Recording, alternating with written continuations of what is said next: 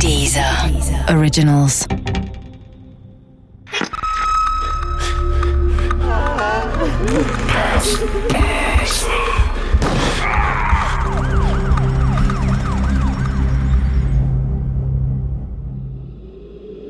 Der rosa Riese von Richard Fasten. Diese Geschichte beruht auf einer wahren Begebenheit. Unsere Erzählfigur haben wir frei erfunden und die Namen der beteiligten Personen wurden geändert. Die Statements der Experten sind echt. Ich hatte mit den Schmidt-Kindern nicht viel zu tun. Mit 13 Jahren war ich selbst noch ein Kind, aber doch um einiges älter als Wolfgang und seine Geschwister. Es muss 1972 gewesen sein, als wir von Ostberlin ins brandenburgische Dorf Reidel gezogen sind. Meine Eltern sollten im nahegelegenen Lenin die Bäckerei meiner Großeltern übernehmen. Anfangs fiel mir der Wechsel von der Großstadt aufs Dorf ganz schön schwer. Vor allem fehlten mir natürlich meine Freunde. Andererseits habe ich mit der Zeit gelernt, dass das Landleben auch seine schönen Seiten haben kann. An den warmen Sommertagen bin ich stets mit dem Fahrrad zum Golitzsee gefahren und habe an einem Angelsteg meine Beine ins kühle Wasser baumeln lassen. Manchmal waren auch andere Kinder aus Rädel am Angelsteg. Den Schmitz bin ich dort allerdings nie begegnet. Wolfgang, der Älteste, musste zu dieser Zeit um die sechs Jahre alt gewesen sein. An ihn kann ich mich gut erinnern, an seine jüngeren Geschwister hingegen kaum. Die Schmidt-Kinder wohnten mit ihren Eltern in einem Haus gleich gegenüber unserem in der Rädelner Dorfstraße. Ich sah Wolfgang beinahe jeden Tag.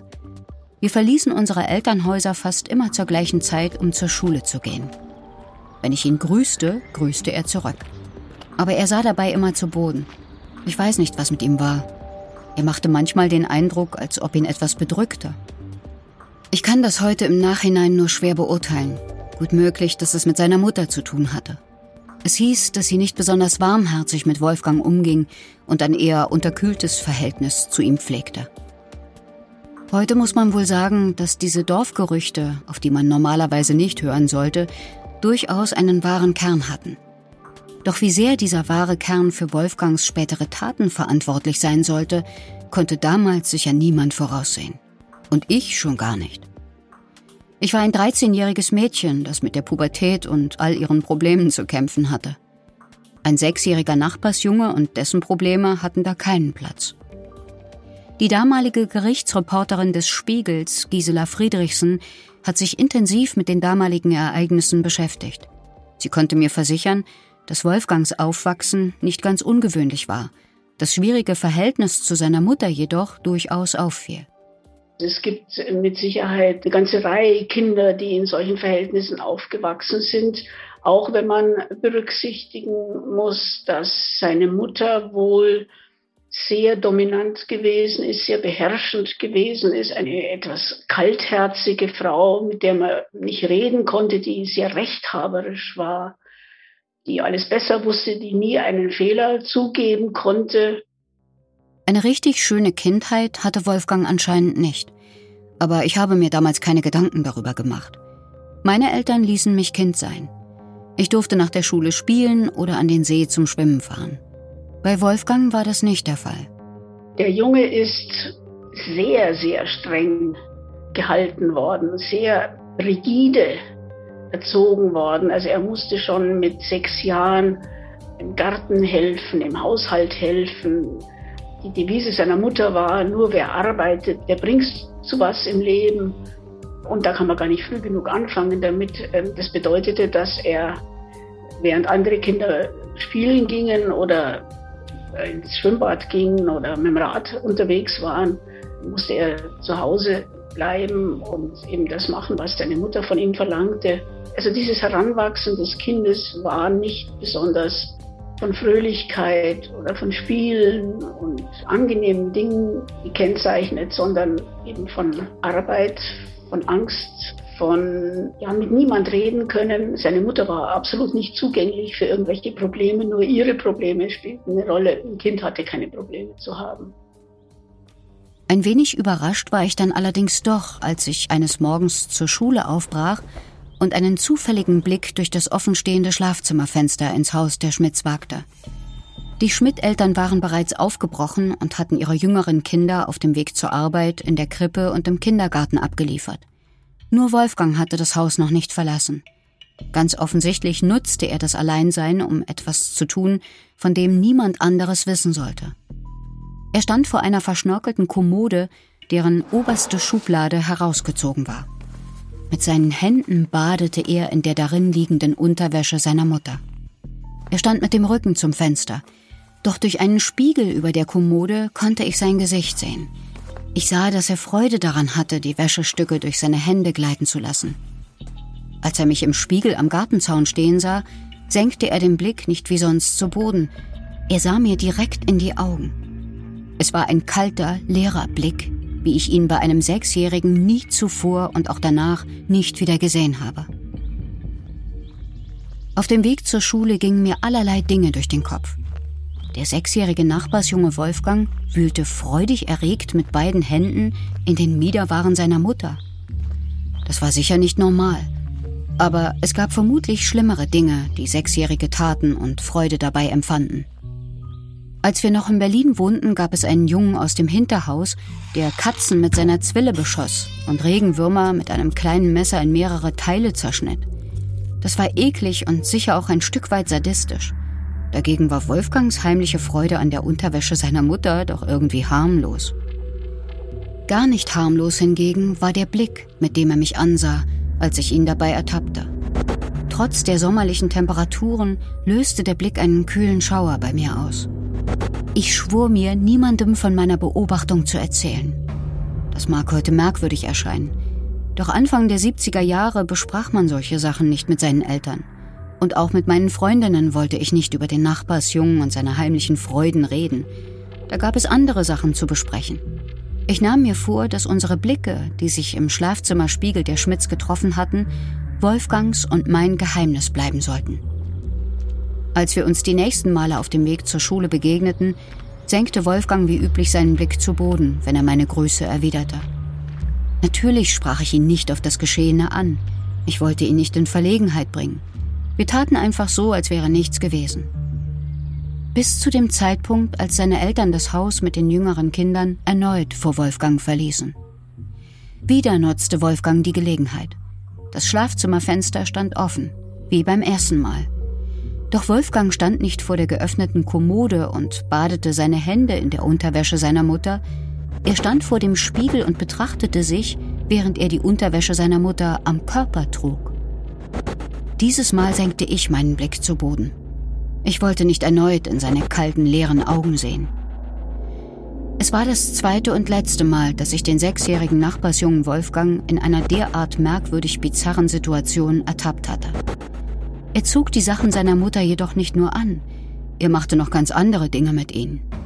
Warum er das tat und was er dabei empfand, erklärte mir die langjährige Gerichtsreporterin des Spiegel, Gisela Friedrichsen. Dabei durchflutet ihn dann also irgendwie ein sehr wohliges Gefühl. Also nun ist es nicht ganz ungewöhnlich, dass Kinder bisweilen mal die, die Klamotten ihrer Eltern anziehen. Also ich habe zum Beispiel auch Schuhe meiner Mutter angezogen, weil ich das toll fand, da so mit Stöckelschuhen da durch die Wohnung zu tapsen. Aber bei ihm hat das eine andere Qualität. Er macht das, so erklären es Sexualwissenschaftler, um irgendwie dieses Gefühl nach Nähe, nach mütterlicher Nähe zu verspüren. Um seiner Mutter nahe zu sein, zieht er ihre Sachen an. Er merkt dann, wenn er diese Wäsche beschmutzt, also mit Urin oder mit Kot beschmutzt, dass das noch schöner ist für ihn. Dass er, also er, er findet es ungeheuer schön und ungeheuer angenehm. Dagegen steht natürlich, dass er um Gottes Willen nicht erwischt werden darf dabei. Das Schlafzimmerfenster stand in der Folgezeit nicht mehr offen. Wie ich erst später erfuhr, sorgten die Schmidts dafür, dass ihr ältester Sohn Wolfgang keine Gelegenheit mehr dazu haben sollte, das Schlafzimmer alleine zu betreten und dort seine heimlichen Freuden auszuleben. Irgendwann muss ihm seine Mutter dahinter gekommen sein, dass er sich an ihren Wäschestücken zu schaffen machte. Die Entdeckung des Geheimnisses muss für Wolfgang schlimme Folgen gehabt haben. Gisela Friedrichsen berichtete mir, dass der Vater Wolfgang bei seinen heimlichen Ritualen erwischte.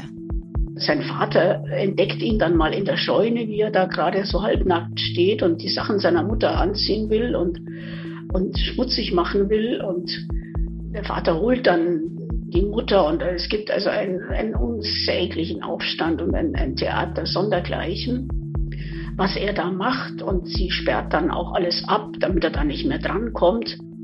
Für seine Mutter war Wolfgang von nun an ein perverses Schwein, das augenscheinlich Gefallen daran fand, ihre intimen Kleidungsstücke zu beschmutzen. Sicher wäre damals der Gang zu einem Psychologen angeraten gewesen. Doch auf dem Land in Rädel hielt man 1972 nicht viel von Psychologen. Da glaubte man, einem fehlgeleiteten Sechsjährigen mit Ledergürtel und Rohrstock den richtigen Weg ins Leben ebnen zu können. Was ein Irrglaube war, der Wolfgangs Probleme nur noch vergrößerte. Doch von diesen Problemen bekam kaum jemand etwas mit. Wolfgang behielt sie für sich und offenbarte sich niemandem. Vordergründig schien er eine normale Kindheit zu verleben. Er hatte ein paar Freunde, mit denen er sich regelmäßig traf. Auch in der Schule kam er mit.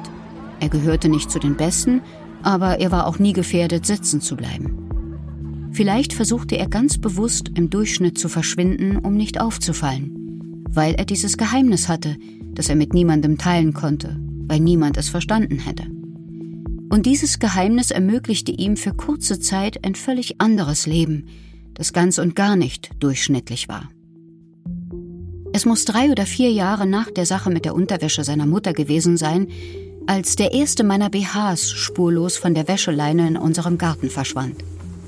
Es war an einem sonnigen Sommertag. Am Morgen hängte ich die Wäsche auf die Leine.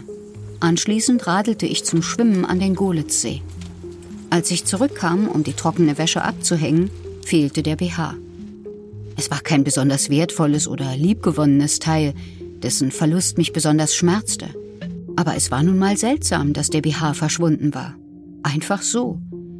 Meine Mutter glaubte, dass er vielleicht von der Leine geweht worden war.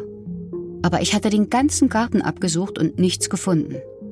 Mit Wolfgang und seiner Leidenschaft für die Intimwäsche seiner Mutter brachte ich meinen verschwundenen BH überhaupt nicht in Verbindung. Das kam erst später. Erst als immer mal wieder ein Teil von der Leine fehlte.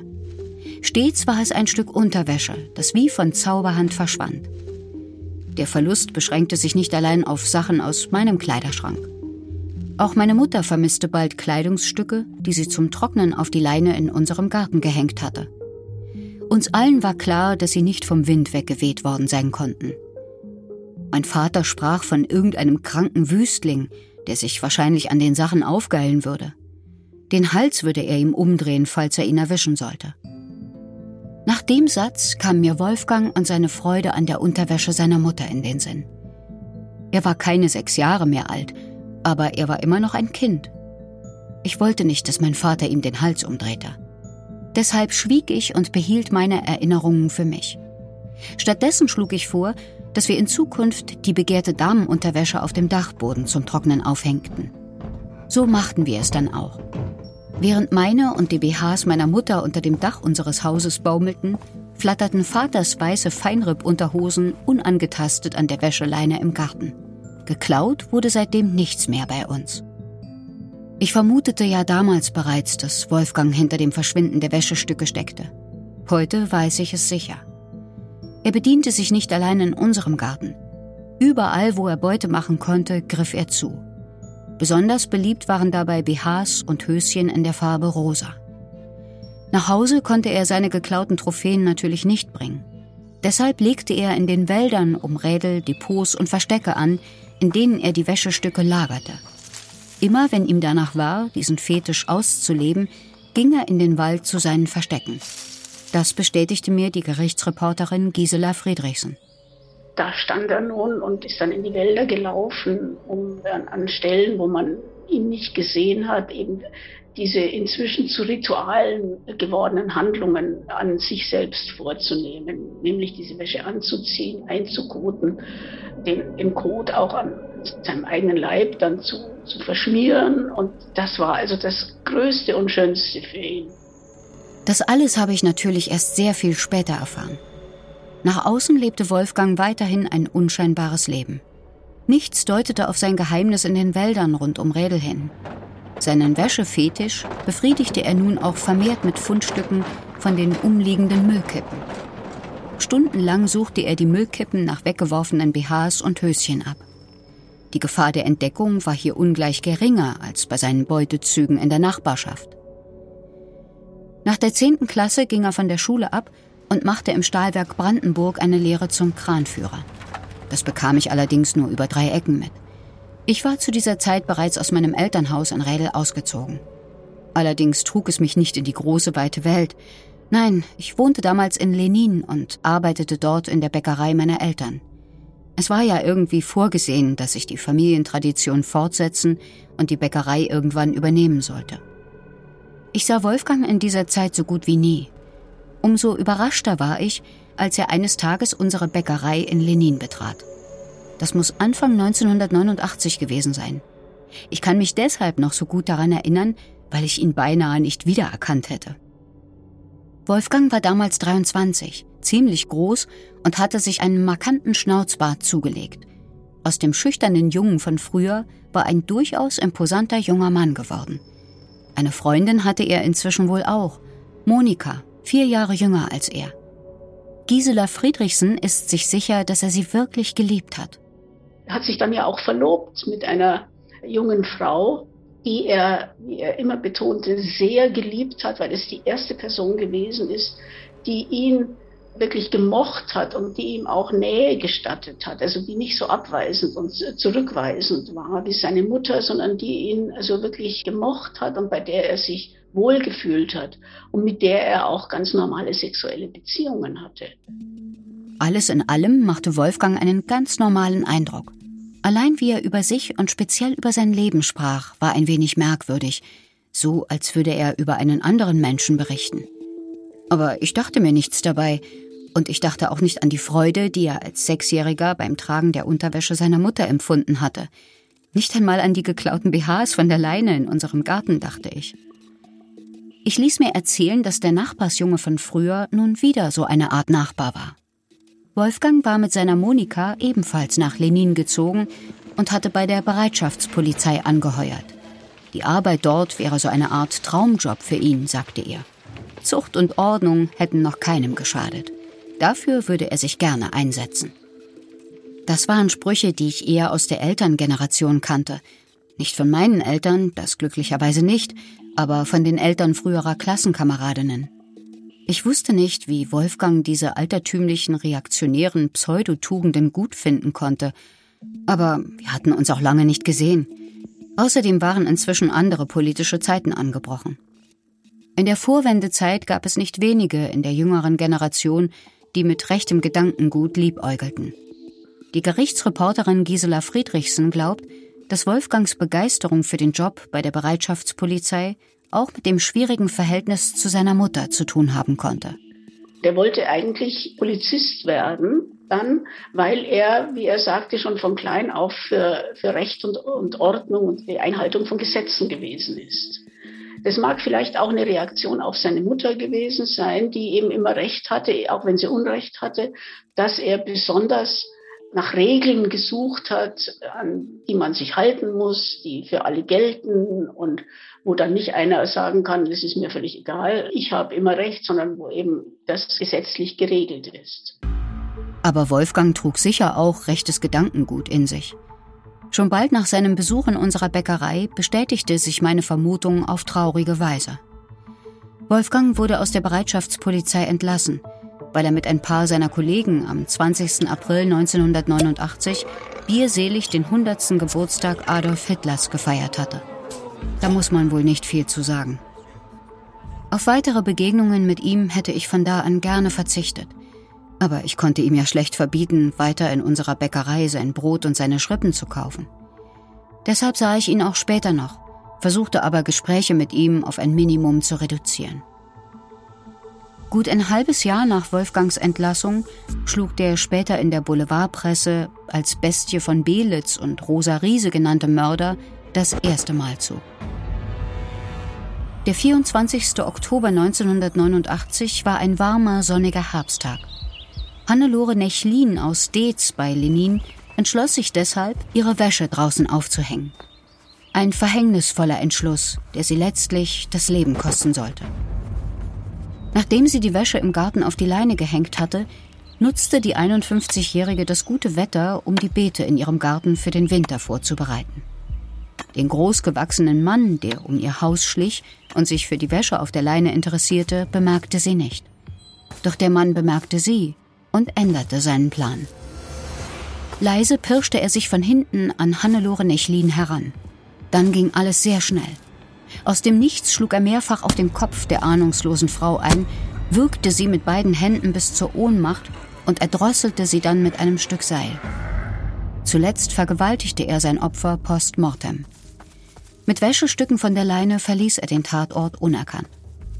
Die Gerichtsreporterin Gisela Friedrichsen berichtete mir, dass der Täter später aussagte, nach der Tat wie aus einer Art Traum erwacht zu sein. Wenn er dann zum Höhepunkt gekommen war, so hat er das seinem Gutachter beschrieben, dann war plötzlich alles vorbei. Dann hat er plötzlich gesehen, was er da angerichtet hat, dass da eine Frau liegt.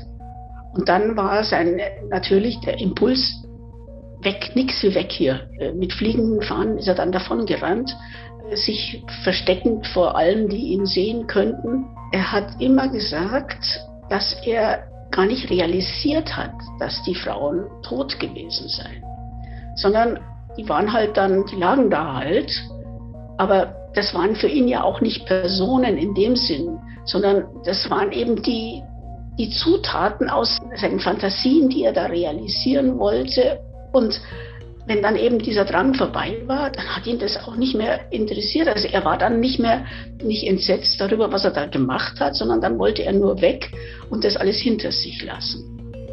Ich habe erst ein paar Wochen später von dem Mord an Frau Nechlin gehört, obwohl Deetz nicht weit von Lenin entfernt liegt. Aber es war Ende Oktober 1989, die Wende stand kurz bevor. Überall im Osten gingen die Leute auf die Straße und demonstrierten für Freiheit und Menschenrechte. Unser Land, die DDR, war im Aufbruch. Es gab andere Dinge als den Tod von Hannelore Nechlin, die in unserer Bäckerei diskutiert wurden. Genau das war wahrscheinlich auch das Problem der ermittelnden Polizeibeamten. Alle richteten ihre Augen auf das große Politische. Der Blick auf das kleine Private ging dabei verloren. Die Nachbarn von Hannelore Nechlin wussten, dass am 24. Oktober Egon Krenz zum neuen Vorsitzenden des DDR-Staatsrats gewählt wurde. Was am gleichen Tag im Garten ihrer Nachbarin geschehen war, wussten sie nicht. Sie hatten nichts gesehen und nichts gehört. Ein unbekannter Sohlenabdruck eines Stiefels der Größe 49 war alles, was die Beamten als verwertbare Spur bei ihren Ermittlungen vorfanden. Zu wenig, um einen Täter ermitteln zu können. Ein gutes halbes Jahr nach dem Mord an Hannelore Nechlin wurde Silvia Bote getötet. Silvia Bote lebte in einer Art Bauwagen auf einer wilden Müllkippe am Rande eines Waldes nahe Ferch, eine knappe Stunde von Lenin entfernt. Die 45-Jährige war Alkoholikerin, die die Müllkippe als ihr Reich betrachtete. Als am 24. Mai 1990 ein großgewachsener Mann ihr Reich betrat, um nach weggeworfener Damenunterwäsche zu suchen, wollte sie ihn in die Schranken weisen. Doch sie hatte nicht mit der Entschlossenheit des Unbekannten gerechnet. Der Mann, der es eigentlich nur auf Wäschestücke abgesehen hatte, sah plötzlich ein durch Alkoholmissbrauch wehrloses Opfer vor sich. Er zögerte keinen Augenblick, sondern nutzte die Gelegenheit. Silvia Bote wurde gewürgt und gedrosselt. Nach ihrem Tod verging sich der Mann sexuell an ihr. Die Polizei erkannte die Parallelen zwischen dem Mord an Hannelore Nechlin und dem Mord an Sylvia Bote zunächst nicht. Zu groß waren die Unterschiede im Profil der Opfer. Hannelore Nechlin war eine Frau gewesen, die mit beiden Beinen fest im Leben stand.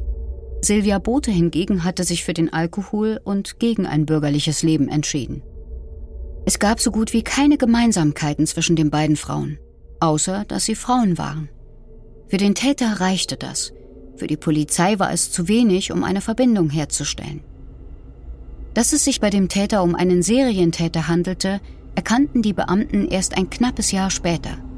Denn am 13. März 1991 schlug der Unbekannte erneut zu.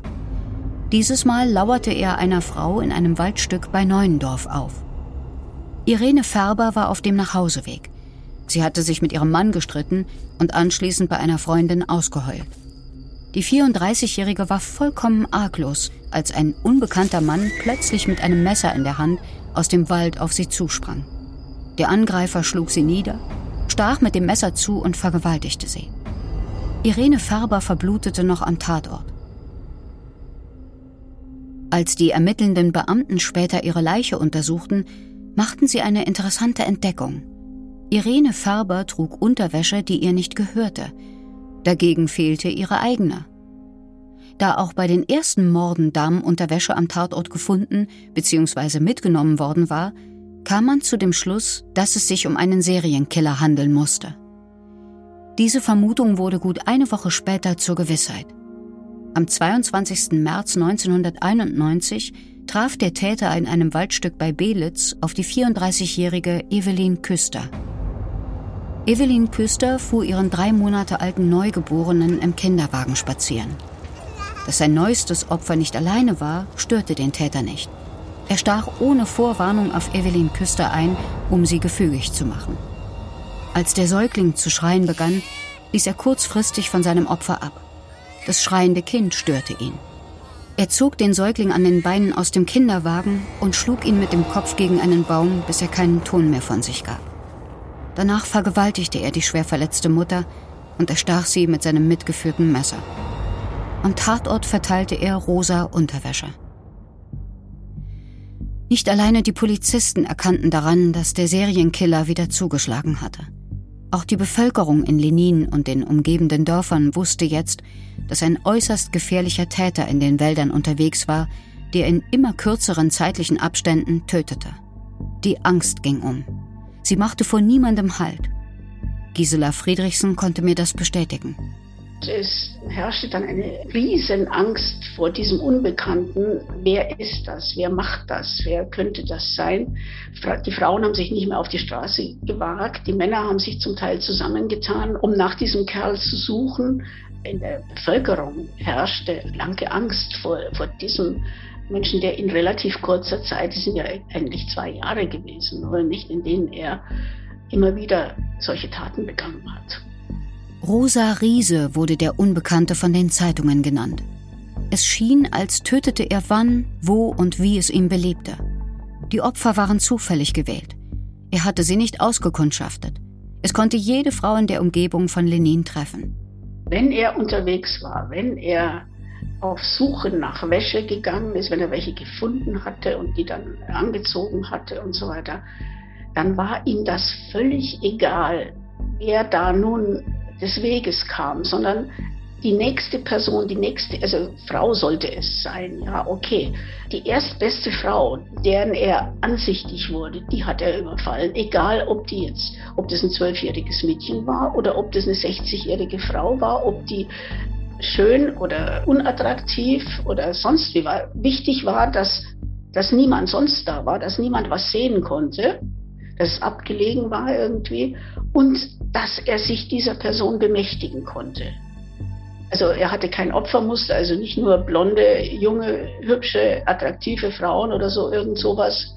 Völlig egal, sondern es musste eine Frau sein, die er, er hat sich da immer so komisch ausgedrückt, es war seine Sprache eben so, die er gebrauchen konnte, so hat er das immer genannt, die er gebrauchen konnte für die Handlungen, die er da vornehmen wollte.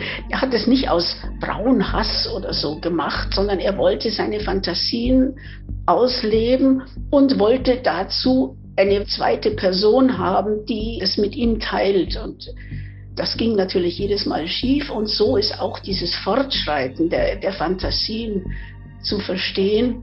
Er hat nie das erreicht, was er eigentlich wollte, nämlich dass eine Frau da mitmacht, egal wie alt oder wer sie ist.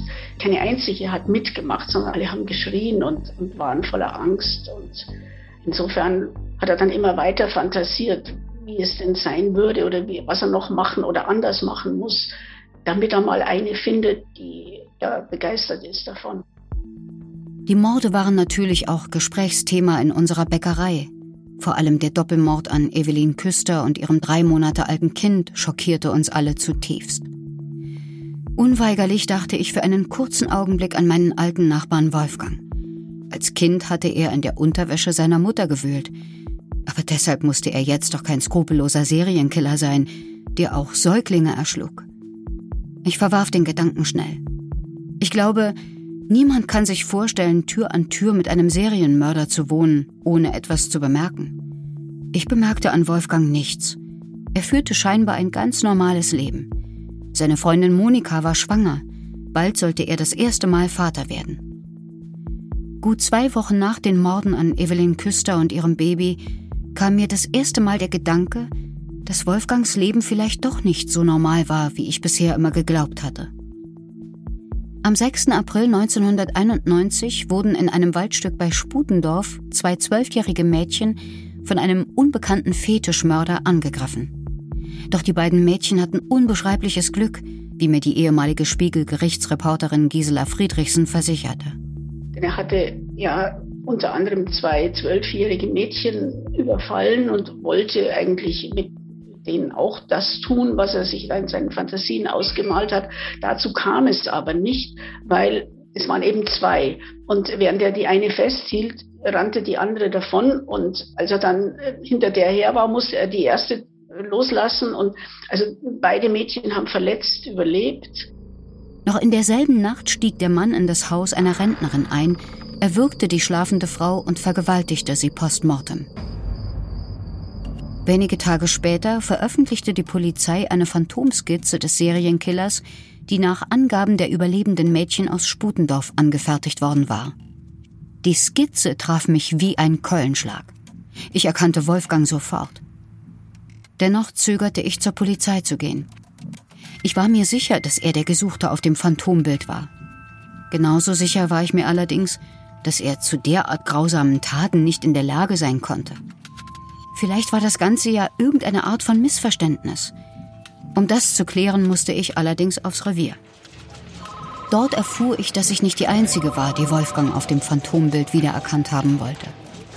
Seine Schwiegereltern in Spee, Monikas Eltern, waren bereits bei der Polizei gewesen, um eine gewisse Ähnlichkeit zwischen ihrem potenziellen Schwiegersohn und dem Phantombild zu bekunden. Doch die Beamten hatten ihn als möglichen Täter bereits aussortiert. Er passte nicht in das Profil, nach dem man suchte. Die Experten der Kripo gingen davon aus, dass der Täter alleine und zurückgezogen lebte und jeden Kontakt mit anderen Menschen mied. Das traf nun nicht unbedingt auf Wolfgang zu. Er lebte mit seiner schwangeren Freundin Monika zusammen und kam mindestens zweimal die Woche in unsere Bäckerei. Ich war natürlich froh, dass die Polizei selbst meinen Verdacht entkräften konnte. Andererseits lief nun immer noch ein unbekannter Killer durch unsere Wälder und war jederzeit bereit, erneut zuzuschlagen. Doch dazu kam es nicht mehr, glücklicherweise. Gisela Friedrichsen konnte mir erzählen, wie es dazu kam, dass man dem unbekannten Täter in einem Waldstück bei Schmerzke auf die Spur kam.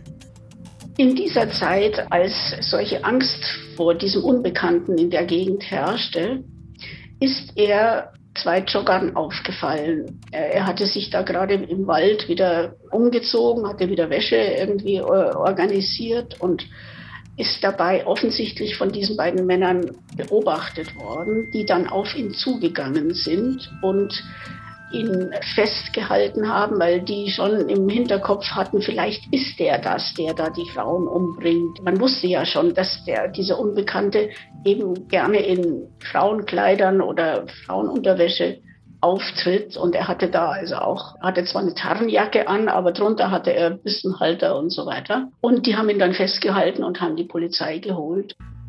Es war kein Mann, der einsam und zurückgezogen lebte. Ganz und gar nicht. Es war mein alter Nachbar Wolfgang, der früher in den Wäschestücken seiner Mutter gewühlt hatte und jetzt ein bürgerliches Leben gemeinsam mit seiner schwangeren Freundin führte. Er gab die Morde bereits kurz nach seiner Verhaftung zu. Möglicherweise war das sogar eine Art der Erlösung. Davon geht zumindest die Gerichtsreporterin Gisela Friedrichsen aus.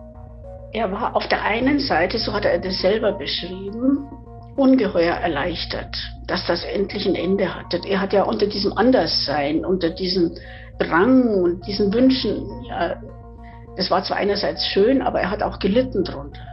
Und dass er endlich mal jemand gefunden hat, dem er das auch erzählen konnte. Das kam dann besonders bei, bei dem Psychiater, also bei Professor Rasch, zum Tragen, bei dem er wohl es sich so weit geöffnet hat und so viel, dem er so viel erzählt hat wie niemand sonst. Bei der Polizei hat er relativ schnell gemerkt, er hat sofort ein Geständnis abgelegt. Also das war, da, da gab es also, gar kein Vertun. Aber er hat dann sehr schnell gemerkt, dass die Polizisten natürlich anders ihn gefragt haben als später der Psychiater. Nicht? Die Polizei hat die Mordmerkmale abgefragt und hat also versucht, das Ganze in so eine Form zu bringen, die Protokolle in so eine Form zu bringen, dass das eben für eine Mordanklage reichte.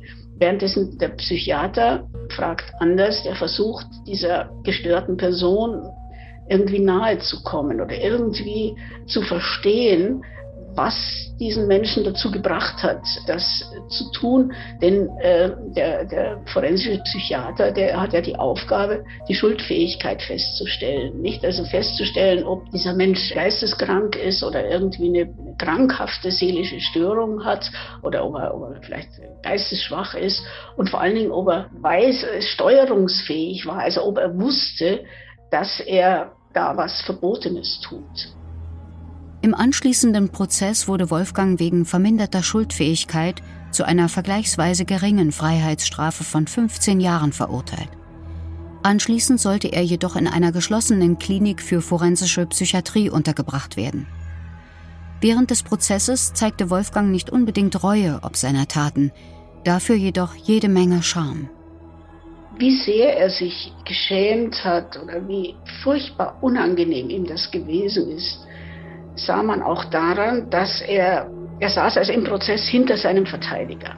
Sein Verteidiger ist ein relativ schmaler Mann gewesen, von so mittlerer Größe, also nicht vergleichbar mit diesem doch sehr muskulösen und körperlich sehr, sehr präsenten Angeklagten. Der Schmidt hat immer versucht, sich hinter seinem Verteidiger zu verstecken, klein zu machen, möglichst nicht sichtbar zu sein. Er hat zwar ausgesagt, ungeschönt und hat da also auch gar keinen Hehl draus gemacht, was er alles getan hat. Aber er wollte nicht, nicht gesehen werden. Er wollte, er wollte verschwinden eigentlich. Er war also mit Sicherheit kein Täter, der grinsend da saß und noch stolz war auf das, was er da angerichtet hat. Ich kann nicht sagen, wie es Wolfgang heute geht. Ich habe sein weiteres Leben hinter Gittern nur durch die Zeitungsberichte verfolgt. Aber ich bin auch heute noch, wenn ich darüber nachdenke, fassungslos, dass er zu diesen monströsen Taten fähig war. Ich hätte es wirklich nicht für möglich gehalten. Aber so geht es wahrscheinlich den meisten Nachbarn von Serienmördern. Heute bin ich die Chefin in unserem Familienbetrieb. Ich habe die Bäckerei von meinen Eltern übernommen. Eigentlich wollte ich ja nicht. Aber 120 Jahre Familientradition kann man nicht einfach so wegwerfen. Manchmal sehe ich noch, wie Wolfgang fröhlich in die Bäckerei kam, um zwei Zimtschnecken für sich und seine Monika zu kaufen. Und dann denke ich darüber nach, dass er am Tag zuvor vielleicht einen Säugling erschlagen und dessen Mutter erstochen hatte. Das sind Dinge, die man nur schwer zusammenbringen und seinen Frieden damit machen kann. Aber nach all den Jahren gelingt mir das immer besser.